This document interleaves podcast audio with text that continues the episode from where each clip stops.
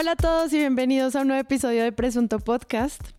Hoy vamos a hablar de noticias falsas, de campañas de verdad con mentiras y de cómo intentan manipular a los ciudadanos desde el gobierno con, yo no sé, campañas de publicidad. Entonces, para esta conversación, Andrés Páramo, ¿cómo le va? Hola, ¿cómo están? Gracias.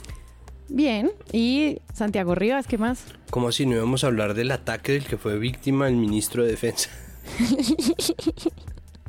Vamos, otro episodio de gente que camina para atrás. Exacto. Em, y les tengo una sorpresa, queridos oyentes de Presunto Podcast. Por favor, siéntense. Si están lavando platos, siéntense en el piso de la cocina. Eh, sí, prepárense, esto, es un, esto, es un, evento. Esto es un evento. Esto es un evento. Esto es un evento con ustedes, señoras y señores, en una entrada triunfal y con mucha eh, nostalgia. El señor Jonathan Bock, ¿qué más? Director de la Flip. Feliz de que esté aquí otra vez. Hola. Jonathan, la voz senior Bock. Hola. Hola. ¿Cuántos apodos podrá tener Jonathan, no? Y hasta luego. Esto, esto es toda mi participación. Muchas gracias por invitarme. bueno, pues tenemos como este episodio editorial de Presunto Podcast. Muy contentos de que Jonathan pueda estar aquí contándonos la investigación que hicieron desde la Flip. Y pues ya todos los detalles los van a escuchar a continuación. Les recuerdo que Presunto Podcast tiene página web, es www.presuntopodcast.com Pueden encontrar los episodios, pero sobre todo pueden encontrar las comunidades. ¿Cuál es mi invitación? Descarguen Discord en su celular, métanse a la página de Presunto Podcast y conéctense a nuestro servidor. Allí están pasando conversaciones constantes sobre buen periodismo, sobre titulastres, sobre enfoques de género, sobre medio ambiente y medios. Todo el tiempo la comunidad está eh, discutiendo la mejor forma de informarse. Entonces, si a ustedes les gusta este tema, pasen, también hay muy buenos memes, entonces por allí los esperamos.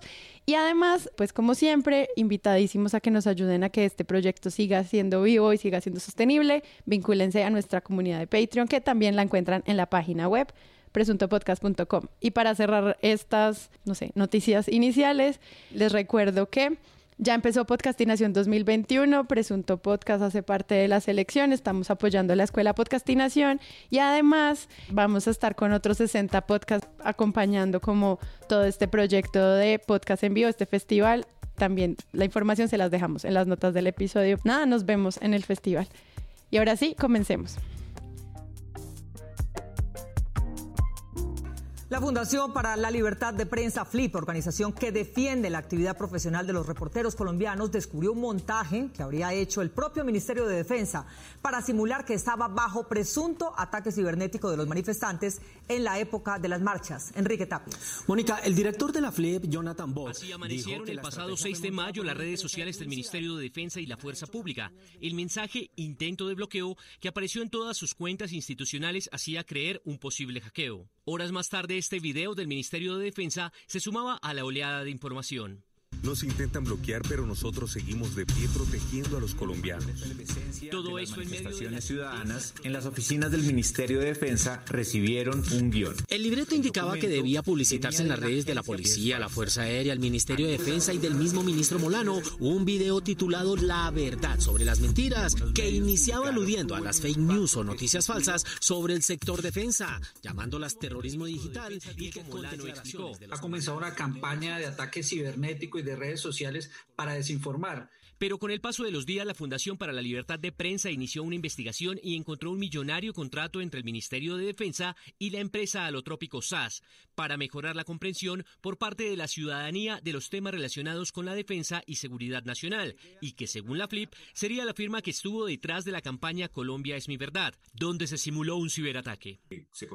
bueno, ¿se acuerdan que hicimos muchos episodios sobre el paro que ocurrió durante 2021? Bueno, pues fueron como unas épocas en las que pasaba de todo, había mucha información, había infodemia, ocurrían todas las calles, la gente estaba grabando, estaban reportando, estaban denunciando y pues había como un miedo en las calles, pero también un miedo digital.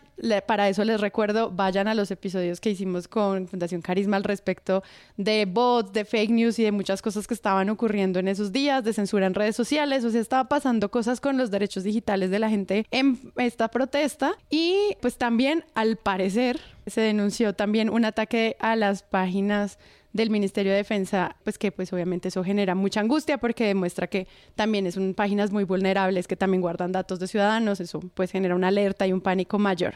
Dado esta situación, pensando como en eso y como tratando de situarlos en ese momento, si quieren empecemos a charlar por allí como qué fue eso que pasó en ese instante eh, para que las personas que no se acuerdan recuerden qué fue lo que pasó y pues de ahí vamos a hablar un poquito de la investigación que hizo la Flip, ¿les parece? Lo primero que ocurrió es que el 28 de abril con la jornada de manifestaciones empezó una jornada de violencia similar a la que se había vivido en septiembre de 2020 en Bogotá, pero esta vez en Cali. Esta jornada arrancó en la misma noche de arranque del paro y de hecho acabó por recrudecer las manifestaciones eh, y, y, eso se extendió a Pereira, pasó en Manizales, pasó en varios sitios. Ocurrió que junto a los videos que publicaba la gente y las transmisiones en vivo que hacía la gente. Y lo primero que empezó a pasar es que al lado de esos videos empezaron a circular muchos otros videos de otros ataques de la fuerza pública, de otras personas vandalizando cosas que empezaron a llenar y que muchos medios utilizaron para señalar a quienes se manifestaban y a quienes publicaban videos de agresiones de la fuerza pública como difusores de noticias falsas.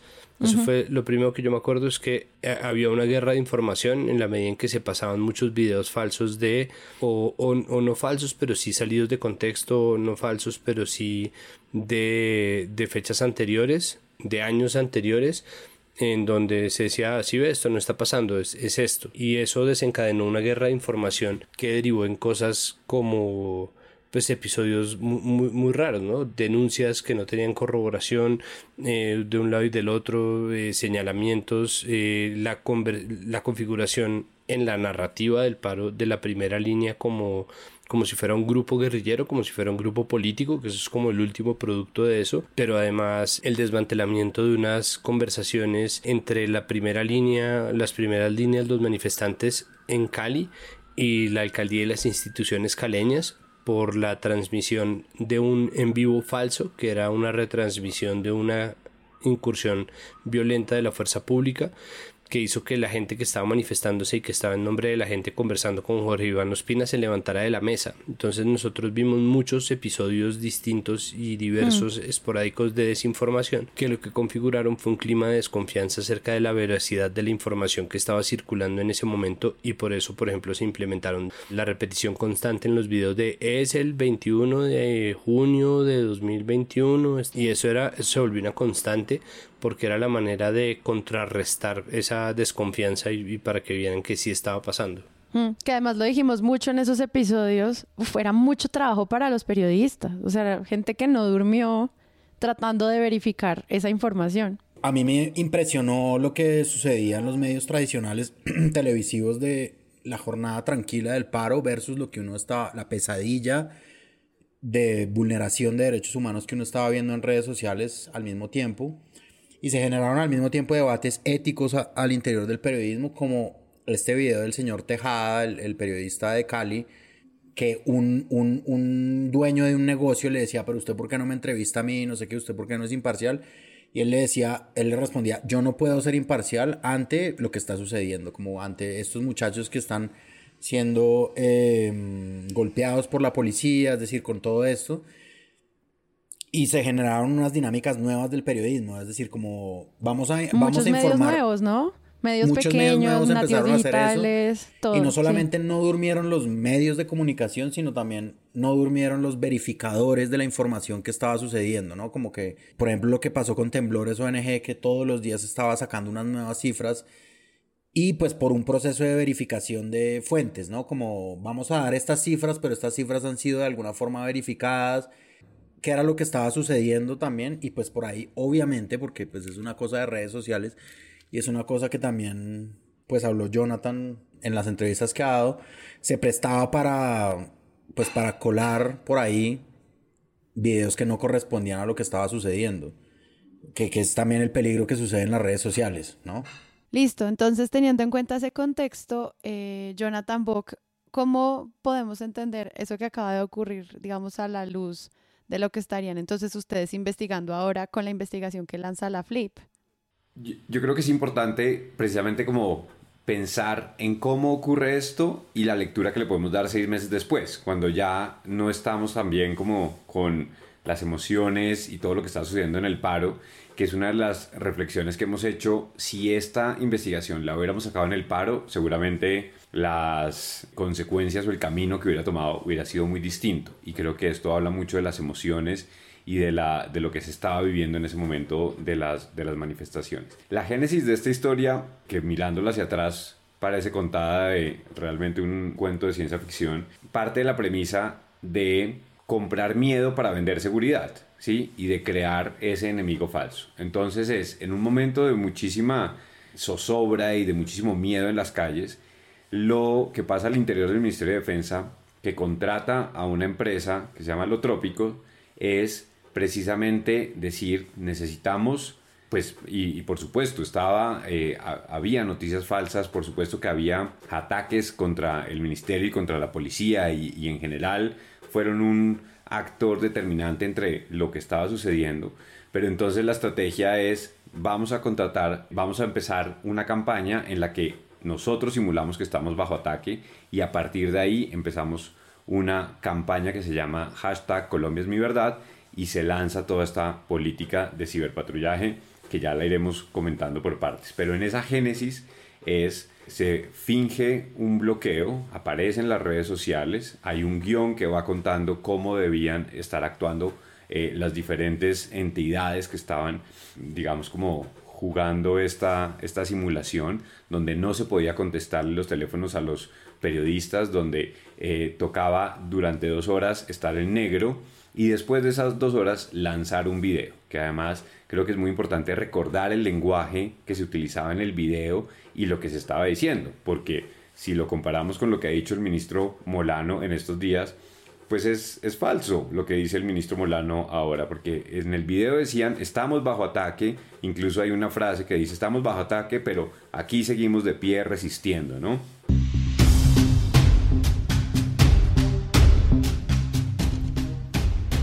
Nos intentan bloquear, pero nosotros seguimos de pie protegiendo a los colombianos. Información como esta es terrorismo digital y es falsa. A Colombia la protegemos todos. Compatriotas, la verdad es que protegemos la vida de todos los colombianos. Decían que la asistencia militar y acompañamiento a la autoridad civil y a nuestra Policía Nacional traería problemas al Valle del Cauca y a su ciudad capital, Santiago de Cali. Es falso que la policía ataca la manifestación pública y pacífica. La verdad es que en los últimos ocho días, los policías de la patria hemos protegido y garantizado 1.723 actividades de protesta pacífica a miles de colombianos. Unámonos. La mentira genera odio. La única verdad es el amor que tenemos por la patria. Colombia es mi verdad. Eh, y sale absolutamente toda la cúpula militar, ¿no? O sea, esto no es Todos menor. mencionan, sí, esto uno a es uno. Una puesta en escena de que realmente estamos siendo atacados y, y- y lo que eso va generando. Entonces yo creo que esa génesis, mirándola en retrospectiva, es muy importante seguirla analizando más allá de las implicaciones políticas, éticas que pueda tener eh, un- un- una decisión de esta magnitud. Creo que en, en lo que hemos hablado tanto eh, cuando eh, me invitaban ustedes más a menudo a Presunto y, y me dejaban Guau, guau. echar lora. eh, pero Igual no le vamos a hacer una entrevista como Néstor Morales, ¿no? Ahorita hablamos de eso, por favor, no se vayan. Pero, pero estas narrativas y esta imposición tan constante en estos, en, en estos años del gobierno de Duque, pues queda aquí retratada creo que de la mejor manera con, con esta estrategia que, que arrancó hace seis meses y que hoy en día pues tiene esta política de ciberpatrullaje que, que ahorita la, la podemos seguir analizando. No me parece sorprendente este gobierno que haga un montaje sobre... Dentro del marco del paro hubo más montajes, ¿no? Es decir, hubo más montajes como en la vida real, en la vida física, se están metiendo al conjunto de al lado, ¿no? Como, en- como sucedió en Cali y luego al otro día en Bogotá, ¿no? Eh, como lo recordamos en 2019. Ese tipo de montajes como que, digamos, por ejemplo, concejales como Diego Cancino han dicho, marica, ¿qué es lo que estaba pasando acá, no? Como, ¿qué es lo que estaba pasando en estas noches? Y pues no sorprende de un gobierno absolutamente debilitado y que quiere mostrar algún tipo de resultados que generen no solamente unos montajes como en la calle, sino que también generen unos montajes pues en la virtualidad y que empiecen a decir esto es lo que nos está pasando en el marco del paro nacional y hay un enemigo, que esa fue una de las grandes conclusiones a la, que llegó la Comisión Interamericana, que fue como, por favor dejen de tratar a la protesta social con la lógica con que trataron el conflicto armado en una guerra contra una guerrilla, ¿sí? Es decir, no es lo mismo una, una guerrilla que una protesta social y ustedes la están tratando como eso, como si fuera una guerrilla. Hicieron un llamado a los medios porque los medios también, como decía Santiago ahorita, empezaron a titular primera línea como si fuera una sola primera línea, un solo movimiento en contra pues del establecimiento, cuando se sabe pues de sobra que son muchísimos pequeños grupos en barrios de ciudades, ¿no?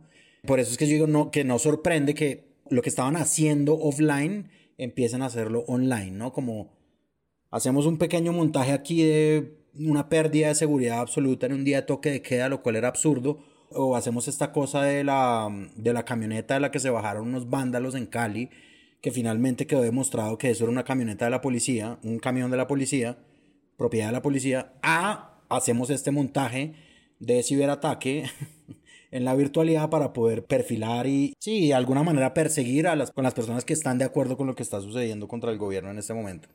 Que además pone en una vulnerabilidad muy peligrosa las mismas páginas del Estado que tienen tanta información valiosa, digamos, como gobierno, y al final uno piensa como que fácil es vulnerarlas, ¿no? Como que esa fue la primera sensación en la que uno llega, en la que puedes tumbar por dos horas las páginas de seguridad de tu país. Entonces yo a veces me pongo a pensar cómo, cómo creas una campaña que esto genere como algún tipo de empatía con, con las organizaciones cuando al final están demostrando un vacío dentro de su misma seguridad, las entidades de seguridad. O sea, siento como que esas, esas estrategias para los medios puede ser también como muy confusa de, de comprender, ¿no? Hay una cosa ahí que también es muy peligrosa, incluso dentro de los matices, y es la idea de equiparar un ataque cibernético que, como dice Bob, pudo sufrir el ministerio con las críticas, es decir, comparar un ataque con un ataque de opinión o un ataque con un señalamiento, un ataque con una acusación y pretender que las críticas eh, sean exactamente lo mismo que una transgresión a las barreras de seguridad cibernética de un ministerio de un país, ¿no? Ese nivel de victimización táctica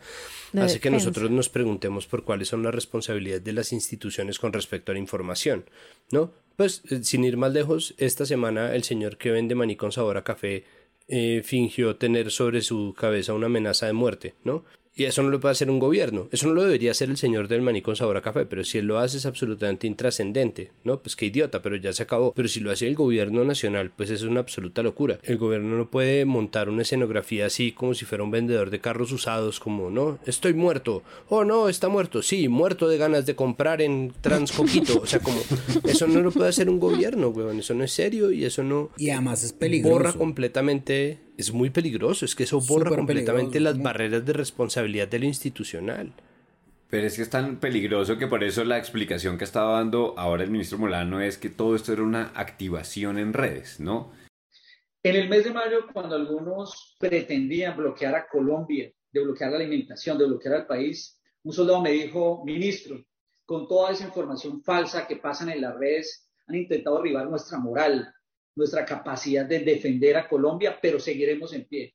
De allí surgió una idea de iniciar una campaña pedagógica denominada Colombia es mi verdad, que consistía en poner en negro las páginas del Ministerio de Defensa y de las Fuerzas para llamar la atención a la comunidad y después lanzar un video que explicaba en esa misma campaña pedagógica cómo se estaban desarrollando noticias falsas que afectaban la legitimidad y eran aclaradas en voz de los comandantes de las fuerzas militares y de policía. Decíamos también que muchos intentaban bloquearnos, pero también les contábamos cómo la fuerza pública sigue en pie por la defensa y por la protección de todos los colombianos. Y seguiremos respetando la libertad de expresión en todas sus formas, pero también le cumpliremos al país protegiendo a los ciudadanos y defendiendo a la nación, sin tregua por una democracia cada vez más segura y siempre en defensa de los colombianos. Eso no era una activación en redes, eso fue claramente fingir que se estaba bajo ataque. Y además, ¿qué es lo que yo me he preguntado estos días? ¿Qué tipo de gobierno es el que finge ¿Qué tipo de gobierno es el que finge un ataque contra sí mismo para aplicar una política pública? ¿no? Es decir, como que también hay que preguntárselo y que también pues yo lo he dicho varias veces en este, en este espacio, es como, ¿cuáles son los gobiernos que fingen, que se inventan una cosa que no existe para después inventar una política pública de seguridad? Eso, digamos, no es propio de una democracia, ¿no? Eso es como que se está pasando mm. al otro lado y nuevamente es una bandera roja para ponerle al gobierno de Iván Duque. Y pues por ahí de paso al gobierno uribista. Con eso que está diciendo Páramo, que creo que también pensándolo en clave 2019 y lo que pasó, hay algo que, que creo que es bastante diciente y me le puedo robar la sección a Santiago del glosario leyendo la definición de alotropía, ¿no? Porque recordemos que la empresa que está detrás de esto se llama Alotrópicos. Alotropía quiere decir la propiedad de algunos elementos químicos debido a la cual pueden presentarse con estructuras moleculares distintas, ¿no? Es básicamente hacer presentar algo que está sucediendo de una manera completamente diferente. Y esto aplica en no solamente estos hechos que estamos contando, sino en la narrativa, en la eh, falta de explicaciones para abordarlo de otra manera, en no responder a las preguntas de fondo, en no entrar al debate profundo que necesita y a las reflexiones, sino presentar, eh, transformar esa realidad y presentarla de una manera completamente diferente.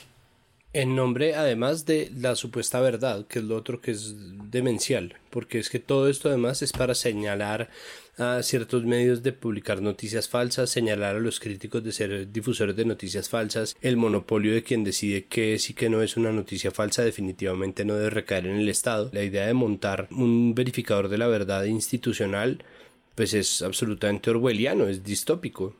Sí, es que como ustedes lo mencionaban en los podcasts que también hicieron sobre ciberpatrullaje, pues es que eran como 20 mil horas de ciberpatrullaje donde se identificaban como las direcciones IP, se hacía seguimiento a la gente, se hacía como, como un, un tema ahí de vulneración también como de qué está pasando con la privacidad de los derechos digitales de las personas cuando hay como un juez que determina que es falso y que es verdadero en un universo donde no se ha dado como esa validación tampoco en organización, que como ustedes lo demostraron esta semana, pues creó una campaña desde la mentira, ¿no? Entonces eso siento que todo es pues es muy confuso para incluso para cubrirlo desde los medios cuando sale el informe. Claro, y y ahí ya entramos en uno de los puntos gruesos que es este ciberpatrullaje, ¿no? Y, y Molano utiliza una comparación para simplificarlo mucho y como para decir, pero esto no está mal, porque esto es algo eh, normal, ¿sí? Comparémoslo con el motorizado que está haciendo patrullajes en las calles y que está mirando que la gente pues no vaya a cometer una, un robo o un asesinato o cualquier acto delictivo, ¿no? Entonces, bueno, sigámosle la cuerda y sigamos pensando en ese mismo ejemplo. Lo que pasa es que aquí lo que están monitoreando son las conversaciones. Entonces lo que tiene que pasar es que hay un hombre en la mitad, que es el policía, que tiene que escuchar a ver si lo que están diciendo Andrés y Santiago es para robar la panadería o si Andrés le está contando a Santiago su crisis sentimental y que no consiguió trabajo, ¿no? Eh, porque acá no estamos eh, mirando actos, acá estamos mirando conversaciones. Entonces, para que yo pueda saber si, está, si piensan cometer un acto, primero los tengo que escuchar y primero tengo que saber qué es lo que están diciendo. Y ahí es donde tenemos todo este problema, no solo de privacidad, sino lo que mencionaba Sara de, pues, qué están haciendo con esta información. O sea, la fiscalía está monitoreando tendencias, eso nos lo ha dicho. Eh, ¿Qué hacen con ese monitoreo de tendencias y bajo qué preceptos están haciendo ese seguimiento, ¿no? ¿Qué, tendencias son peligrosas? Hagamos el ejercicio de pensar qué de lo que decimos en redes sociales puede interpretarse como peligroso y riesgoso, tan potencialmente peligroso como ser ciberterrorista.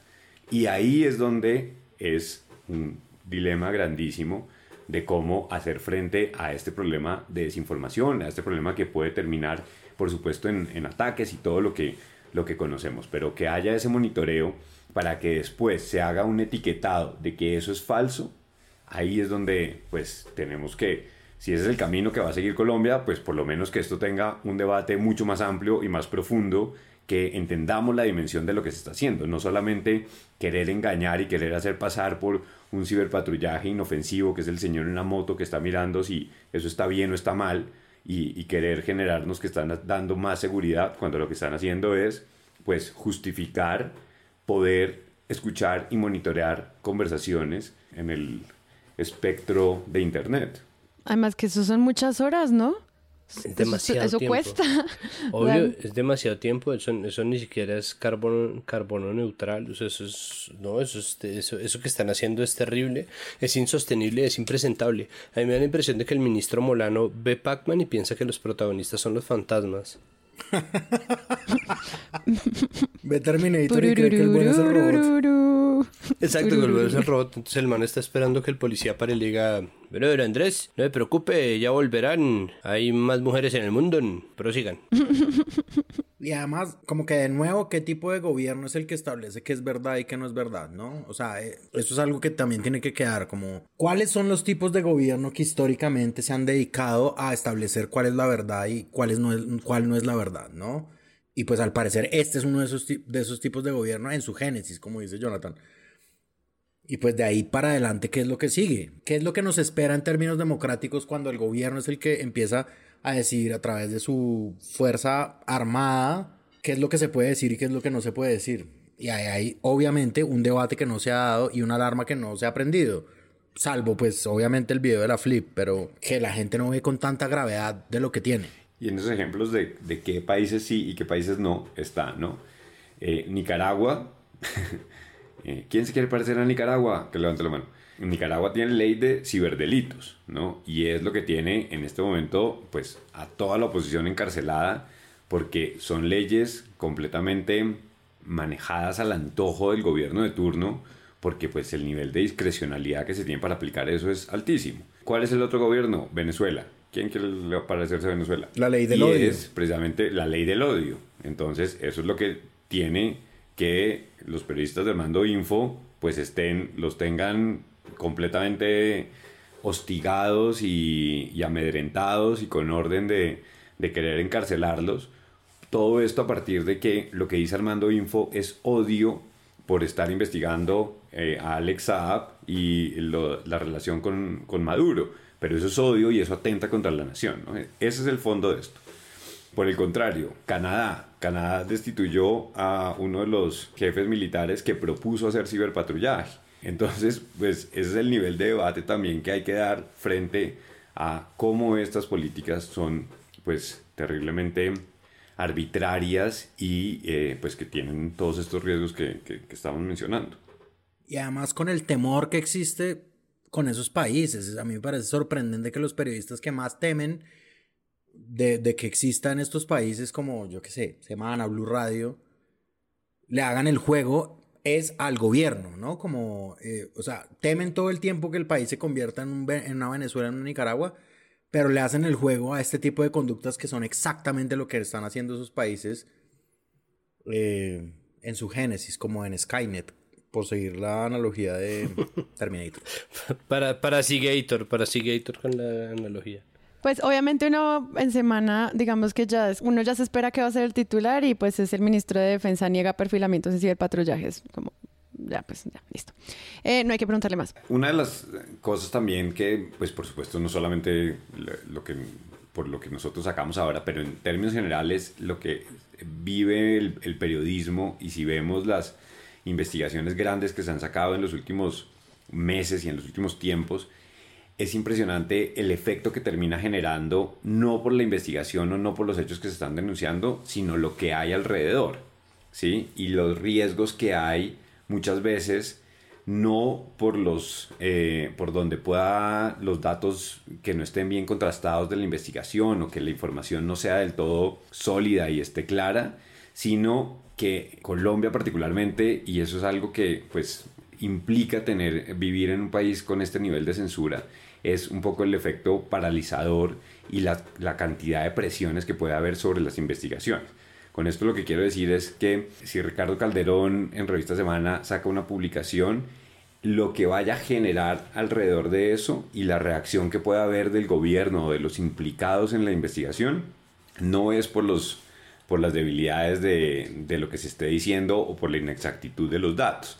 Y así ocurre con muchísimas investigaciones y así ocurrió también con lo que sacamos en la Flip, ¿no? Que de repente las preguntas eran si nosotros estábamos defendiendo las noticias falsas o no, eh, que si la Flip debía hacer este tipo de denuncias o era proteger periodistas, que si la Flip era financiada por quién. Y todo este tipo de argucias para contrastar. Entonces, esto, pues, es como un nuevo ejemplo de que esto sucede constantemente y que nuestro nivel de debatir y de, volvemos a lo mismo, de querer aparentar y transformar lo que está sucediendo de otra manera es una habilidad impresionante. Y ahí juegan muchos actores unos papeles secundarios que aportan a desviar la atención eh, de todo lo que se está diciendo. Ok. Pero entonces, pero, pero espere, cuente cómo le fue en Blue. ¿Pero qué le preguntaron? Sí. No, en, la entrevista en, en, Blue Radio era que si la Flip estaba defendiendo las noticias falsas e insistentemente se estaba refiriendo a, a que si nosotros estábamos defendiendo las noticias falsas y que si no éramos conscientes de los problemas que esto generaba para la democracia y que cuál era entonces la solución para hacer frente a esto y cuál era el, el rol y que esto había un consenso mundial para poder hacer frente a las noticias falsas, ¿no? Y pues digamos que de ninguna manera parte de la denuncia que nosotros hacemos tiene que ver con, con defender las noticias falsas. Por el contrario, todo el tiempo pues se está advirtiendo y sabemos que es un problema grandísimo.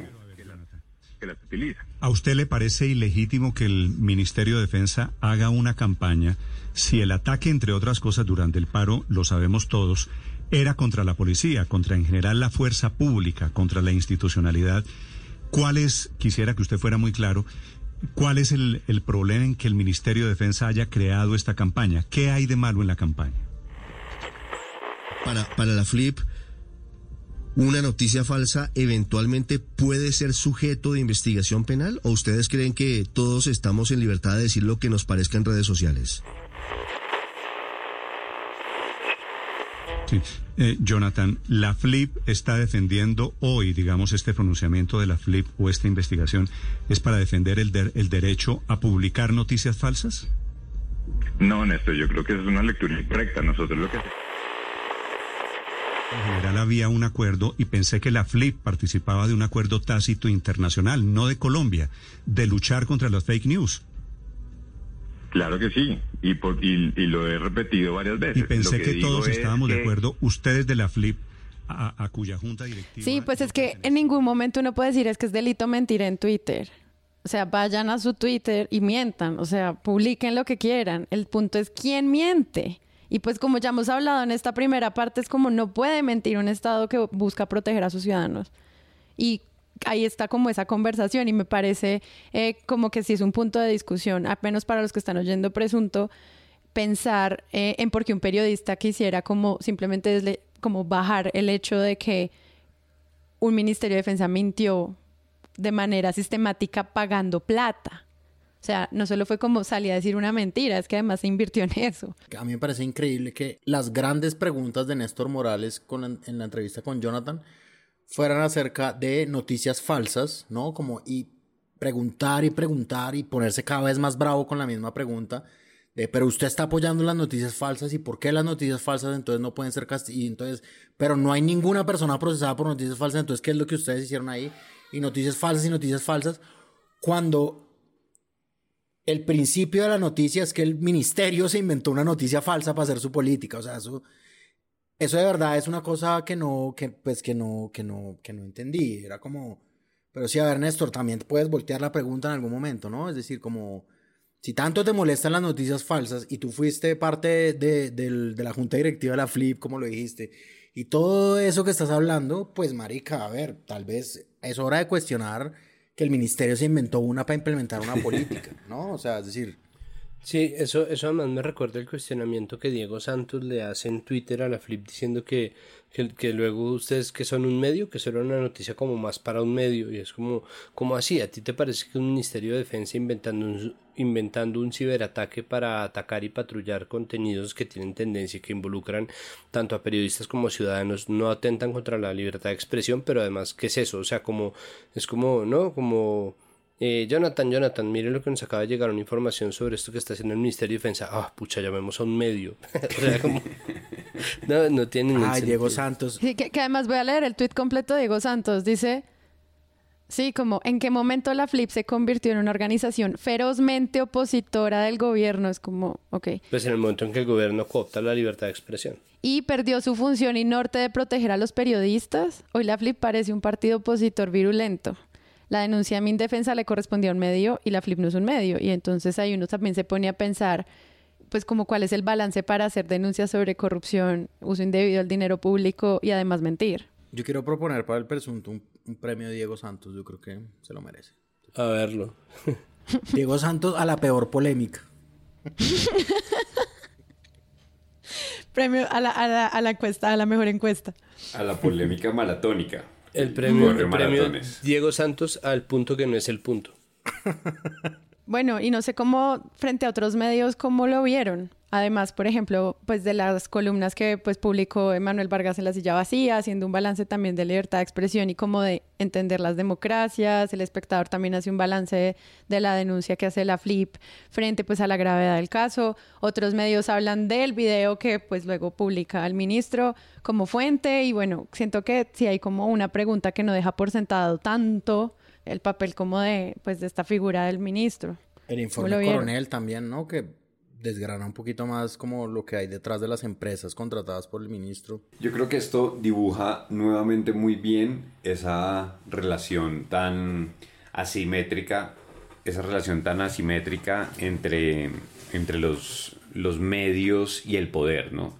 Eh, el poder, y en este caso retratado con, con el ministro Molano, se toma todas las pleitesías que él quiera, ¿no? Y él, él contesta a su ritmo y en sus términos. Entonces, después de que sale la investigación, eh, los dos primeros días o tres primeros días, él se niega a contestar. Y él dice, yo voy a enviar un video y voy a enviar un comunicado. Y esa es la única manera de reaccionar. Y esa, digamos, como falta de colmillos que puedan tener los dientes para decirle, no, ministro, usted se tiene que sentar y tiene que empezar a responder estas preguntas porque esto es un asunto grave, eso no lo tienen, ¿no? Que es parte también de, pues obviamente un tema más cultural y un tema más que muestre la, la, la fortaleza de, de, medios de comunicación como ocurre en, en otros países. En Europa, pues el ministro o quien sea tiene que salir a responderle rápidamente a los medios que le están haciendo los cuestionamientos importantes. Entonces, yo creo que ahí eh, queda retratado muy bien esa, ese poder que tiene sobre los medios y es al tercer o cuarto día cuando empieza a dar entrevistas y unas entrevistas además también muy medidas, ¿no? Sabiendo, eh, no, no quiero decir que, que solamente se la dio a unos medios porque habló en, en la mayoría finalmente, pero cuando ya pues había subido muchísimo eh, la temperatura y cuando seguramente él tenía también ya más herramientas para prepararse para todas las, las preguntas que podían ser un poco más complicadas. Y ya después, pues, el trato que le dieron en cada medio, pues ya se puede entrar a, evaluar también, pero en general creo que sí es una muestra más de ese poder que tiene el poder en Colombia para tratar los medios un poco más a, a su antojo. Donde solo hay una fuente es muy difícil también como contrastar, o sea, simplemente decir que hacerle una investigación y control político a las decisiones que se toman son malintencionadas. ¿Dónde está la contrapregunta? ¿Dónde está la verificación y dónde está la denuncia? ¿Y dónde están las prioridades? Siempre hay que tomar con pinzas los, los reportajes que pretendan primero adjetivar de más, no llamar a, una acción malintencionada sin tener cómo probarlo y sobre todo los que no tienen ningún tipo de corroboración ni ningún tipo de pregunta que ni siquiera se esfuerzan en ver el discurso de la contraparte, pues es muy difícil. Es los reportajes de una sola fuente son infomerciales. Entonces, eso, eso también cabe en una revista, lo que pasa es que no se le puede llamar reportaje. Si, si nos vamos a, a, lo estricto de las palabras, el problema es que existe mucha, es una movida muy transparente por parte de los medios desviar la atención del hecho real que está ahí y es claro, y es el Estado mintió, gastó plata pública para mentirle a la gente en nombre de algo que habrá quien está de acuerdo con eso, pero que sobre o bajo las reglas de la democracia no debería caber y no cabe. Porque eso está escrito, no existe, no, el Estado tiene unas responsabilidades, es, es tan simple, ¿no? Es, es tan simple que resulta triste tener que estarlo recordando porque cuando hay un vacío de poder, y esto uf, creo que lo he dicho 700 mil veces, cuando hay un vacío de poder es, cada, es más evidente cuando los medios pavimentan el camino que el poder camina. ¿no? Si, una, si los medios están mirando de frente al poder no tienen que hacerle ningún trabajo pero si los medios están mirando al mismo lado que el poder, terminan siendo quienes pavimentan la carretera. Lo que pasa es que si el poder dice un día vamos para allá y después dice no, no, no, vamos para allá, no, no, vamos para allá, entonces un día dice somos débiles los hackers y al día siguiente dice somos la fuerza militar más fuerte, cocoy! ¿Cómo es que hablaba Duque? Bueno, o sea, como, no, si, Me si un siento día... orgulloso. Me siento orgulloso. Eso fue como Poncho Rentería en realidad, como, Buenas noches, buenas noches. Si un día son ronquitos y otro día son pobrecitos, si un día son un, gobierno que convierte a sus generales en máquinas de matar y otro día los convierte en comunicadores, ¿no? Como ¿no? Zapatero, numeral, yo soy Ajúa. Entonces, ese tipo de, ese, tipo de, de devaneos, cuando, cuando, cuando los medios le hacen la corte a esos devaneos, se ve, ¿no? Se ven las curvas que dan, se ve el zigzag que hacen, se ven los tumbos que dan y la comunicación no es clara y lo que nosotros tenemos en este momento lastimosamente es un gobierno que nos miente y muchos medios, porque no todos, pero sí muchos medios de comunicación diciendo, pero ¿es eso en realidad una mentira o es acaso una pilatuna? ¿No? Urna virtual, ¿no? Numeral pilatuna es. Entonces eh, eh, se, vuelve, se vuelve un problema editorial todo y el, el marco de opinión en el cual estamos metiendo todo, que es de alguna forma natural tiene que ser también tomado críticamente y creo que eso es de nuevo un llamado a repensar el papel de los medios de comunicación como parte de una democracia, no porque tengan y precisamente porque no tienen responsabilidades de institución pública, ¿no? En este país históricamente se ha hablado de que los medios propenden por o eligen defender la institucionalidad, pero nadie los llamó a eso. Esa no es la labor de los medios. La labor de los medios es hacerle control al poder y contar la verdad y contar lo que es noticia. Y de ahí para allá. O tratar de verificar lo que pareciera verdad. Exactamente. ¿no? Y que cuando alguien hace una investigación en un punto en donde además medios somos todos, porque de verdad a todos nos puede caer una noticia en las piernas, todos podemos verificarlo o no, a todos nos puede caer la idea de que algo pasó y lo podemos contar, a todos nos puede caer en gana, sin que eso esté bien, contar una noticia falsa. Entonces, pues ahí está. Y hace un capítulo yo mismo estaba diciendo, ¿quién, antes de que saliera además la, la investigación de la Flip, y es, ¿quién, quién puede obligarnos a confiar en un gobierno que repetidamente le ha mentido a la gente, ¿no? Y este video, este, este informe de la Flip es solamente un ladrillo más en ese muro. ¿Quién nos puede obligar a creerle a un gobierno que ha insistido en no ser creíble? Pero entonces, además de eso, ¿cómo cuando vemos que un gobierno miente, no están todos los medios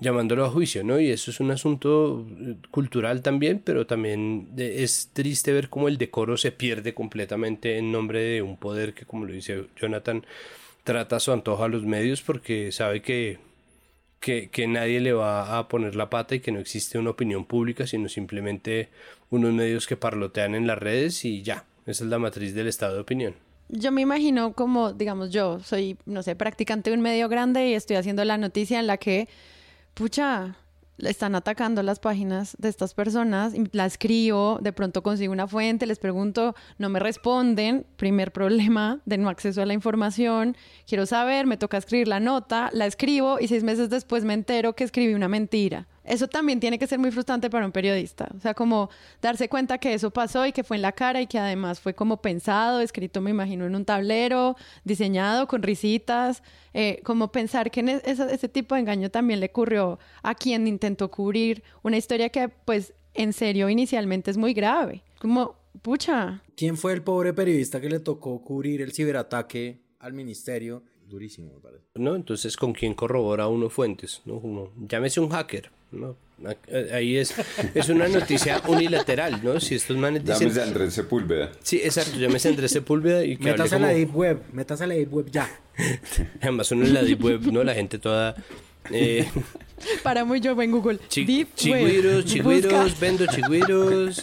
Real Coke, Real Coke, vendo Real Coke. AK-47, AK-47, uno todo. Una fuente, busco una fuente. O sea, como... Pss, pss, pss, Hermanolo, ¿quiere yo, yo, declaraciones? Exacto.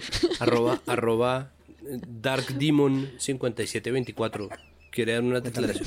Oye, Cuéntame, eres cuéntame hacker, cállate, eres policía. ¿no? Todas las conversaciones que pueden hacer. En si la eres Web. policía, me tienes que decir que eres policía. Además, claro.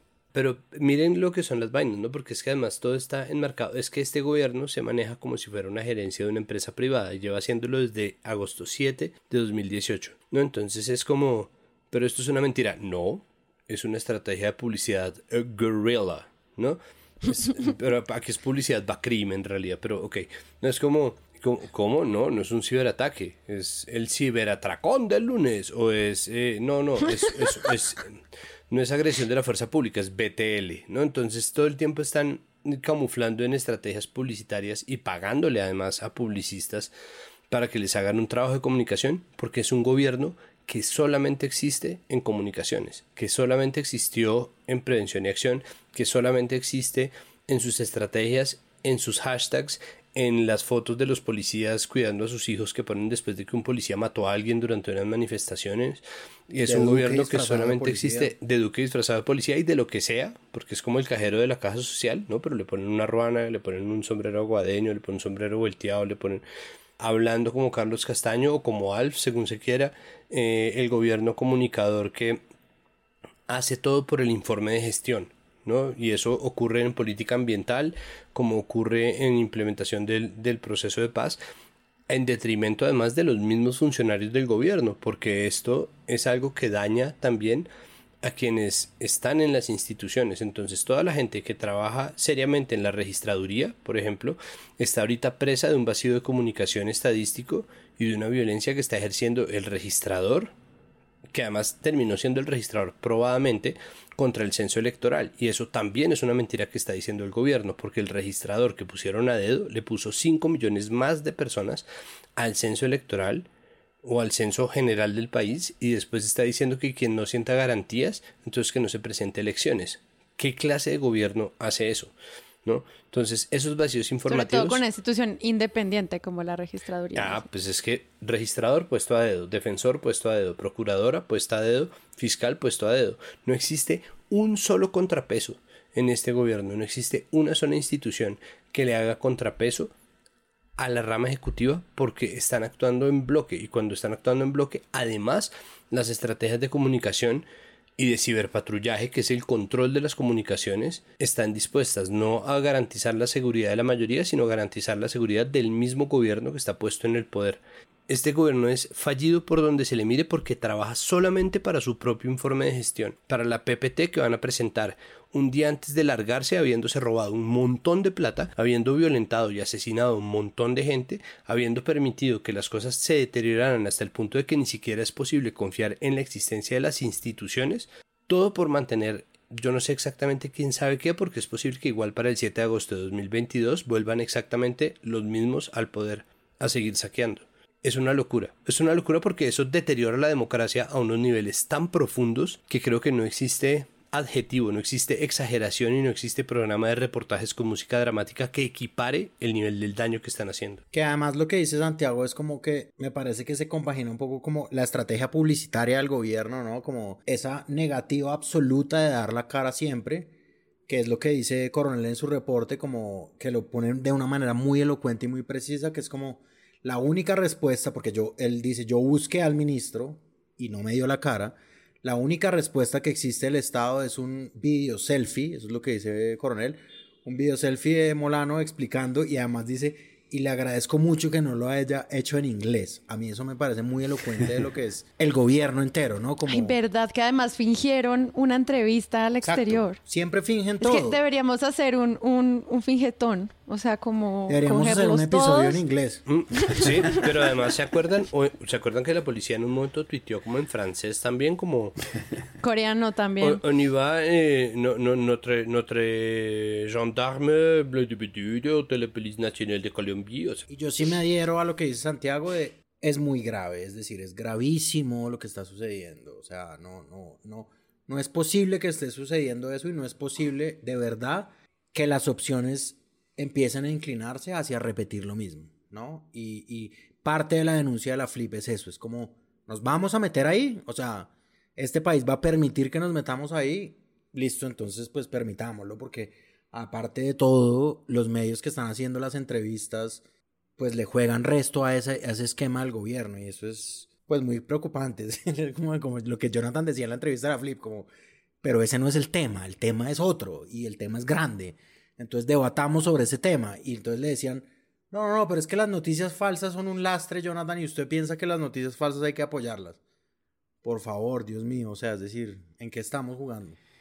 Y ya que se pusieron tan profundos, no, yo creo que sí es, es clave apuntarle a eso, porque con, con esa idea de, de un gobierno corporativo, un gobierno startup, creo que más allá si hay un tema de, de Estado plataforma, ¿no? Y creo que eso está pasando en muchos, eh, en muchos países de tomar las dinámicas de las plataformas sociales y entrar en esa dinámica de monitorear y de conocer a mis usuarios, ¿no? Como saber qué ropa usan, qué películas ven, qué, a qué hora desayunan, qué cereal es el favorito, pero ahora como gobierno. Entonces es un estado plataforma que está vigilando y que está monitoreando y el cual la ciudadanía en buena parte está embelesada porque aquí nos siguen presentando tecnología y seguimos pensando que es la solución a todo, que es la garantía de seguridad, que es la garantía de, de fiabilidad, que absolutamente todo va a estar mejor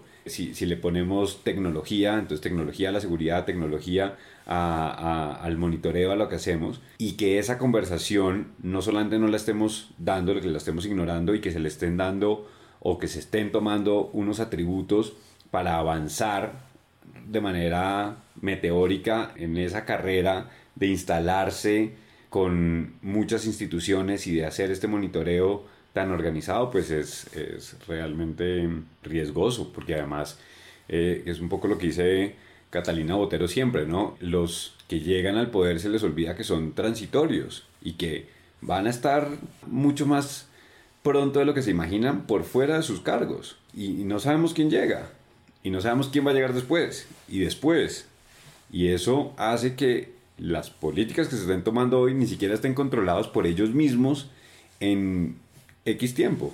Y ahí como sociedad, pues es donde hay que plantearse qué veduría y qué, qué posición se va a tomar frente a todas estas que afectan, pues obviamente, nuestro día a día. No, y pues al final es como pensar qué ocurre con las voces que denuncian irregularidades y por qué están recibiendo estigmatizaciones y por qué se les está como rotulando como si fuera información falsa y como que todo este proceso tan difícil de acceder también a fuentes que ya lo hemos hablado en muchos episodios, sobre todo para este tipo de cosas, también puede afectar un montón que la gente quiera cubrir estos temas. Y si la gente no quiere cubrir estos temas porque no se puede llegar o porque hay estigmatización, pues obviamente hay una afectación de la libertad de prensa y de información que tenemos o sea a nuestros derechos humanos. Entonces, eso siento que es algo muy importante al que le parezca que esto es como, ay, ustedes sí joden, es importante, o sea, en serio es grave y es, creo que vale la pena que en este editorial de presunto eso quede como muy claro también sobre la posición que nosotros creemos, sobre la importancia de la información y, y pues las posturas pueden estar y la gente puede estar de acuerdo o no, eso digamos que el camino de la opinión es otra cosa, pero al menos que los datos estén verificados y que no nos mientan las instituciones es bien importante y también que no se gasten la plata en eso también. Entonces, pues quiero dar las gracias por participar en este episodio. A Jonathan por volver. Yo sé que andas muy ocupado, se te nota saliendo con todos estos informes del trabajo que están organizando. Ojeras, que no. Se le nota con las ojeras, pero qué lindo volver a escucharte acá en Presunto Podcast. Gracias por, por venir. No, muchas gracias. Siempre para ustedes. Aplauso, aplauso. aplauso, aplauso. pero pero de esos que empiezan lento y después se vuelven más fuertes. Es que no lo vieron, pero yo no estaba esperando un aplauso. No, estaba haciendo así el abrazo. Estaba esperando el abrazo. Estaba consagrándose. Santiago Rivas. Mire que me hace pensar en el capítulo de esta institución, no es una oficina de prensa o no es una oficina de comunicaciones, es, es un poco así, es como este ministro, este ministerio no es un ejecutivo de marca, ¿no? Es, es, muy loco, pero hay que recordarlo constantemente. No se puede gestionar de la misma manera, todavía no, no se puede gestionar lastimosamente, no mentira, lastimosamente no. Lastimosamente para ellos, muy afortunadamente para la gente no hemos llegado a ese paraíso libertario en donde los gobiernos son una empresa más y se pueden gobernar sobre las lógicas de la publicidad. Si un gobierno hace una estrategia engañosa, es un engaño, no es una estrategia, ¿no? Porque los gobiernos tienen una responsabilidad todavía gigantesca e incluso estados tan ausentes como el nuestro, que no están en los territorios, que abandonan muchas porciones de, de, los de la población, ¿no? que la dejan a merced del ejército y de todas las otras fuerzas armadas eh, subversivas o paraestatales que las violentan en nombre de negocios no puede salir a contestar con hashtags y estrategias estúpidas. Eso es una, eso es una estupidez, ¿no? Un pequeño poder corporativo no se puede trasladar a un gigantesco poder público. La esencia de lo público tiene una unas implicaciones muy distintas y jugar a, yo quiero ser grande simplemente porque tuve unas ideas súper innovadoras un día que se me ocurrió hacer un, protestódromo o porque me salió divinamente en tal gerencia o para mi campaña o incluso mi UTL que todavía se puede manejar como una marca, ¿no? Una estrategia de comunicación no se puede trasladar a un ministerio, esas responsabilidades son importantes, pero detrás de ese, que puede sonar ridículo y por lo tanto chistoso, se esconde un deterioro de lo democrático y de lo público que de verdad tendría que hacer que nosotros repensáramos el papel que cumplen nuestras vidas nuestro propio gobierno y nuestro propio Estado, porque son las instituciones los que, las que nos están traicionando. Ya, o sea, ya ni siquiera son los medios, que los medios cumplen en muchos casos un papel paupérrimo, pero uno dice, no, pues, o sea, eso comparado con, con lo que hace el Estado, pues no, no, no, es nada. Son apenas ecos de, de ese horror que, que, estamos presenciando y que de verdad se han empeñado en, en, en, reducir en sus dimensiones por darle cabida a preguntas estúpidas como si Vogue o la Flip están defendiendo las noticias falsas. Hmm. La Flip tampoco es un medio. Eh, y que no es un medio. Es eh. más, ya que la Flip no es un medio, deberíamos estarlo reseñando en Presunto Podcast. Andrés Páramo. Hasta la semana que viene, amigues.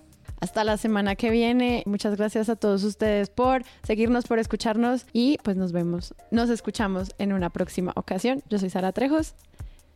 Chao.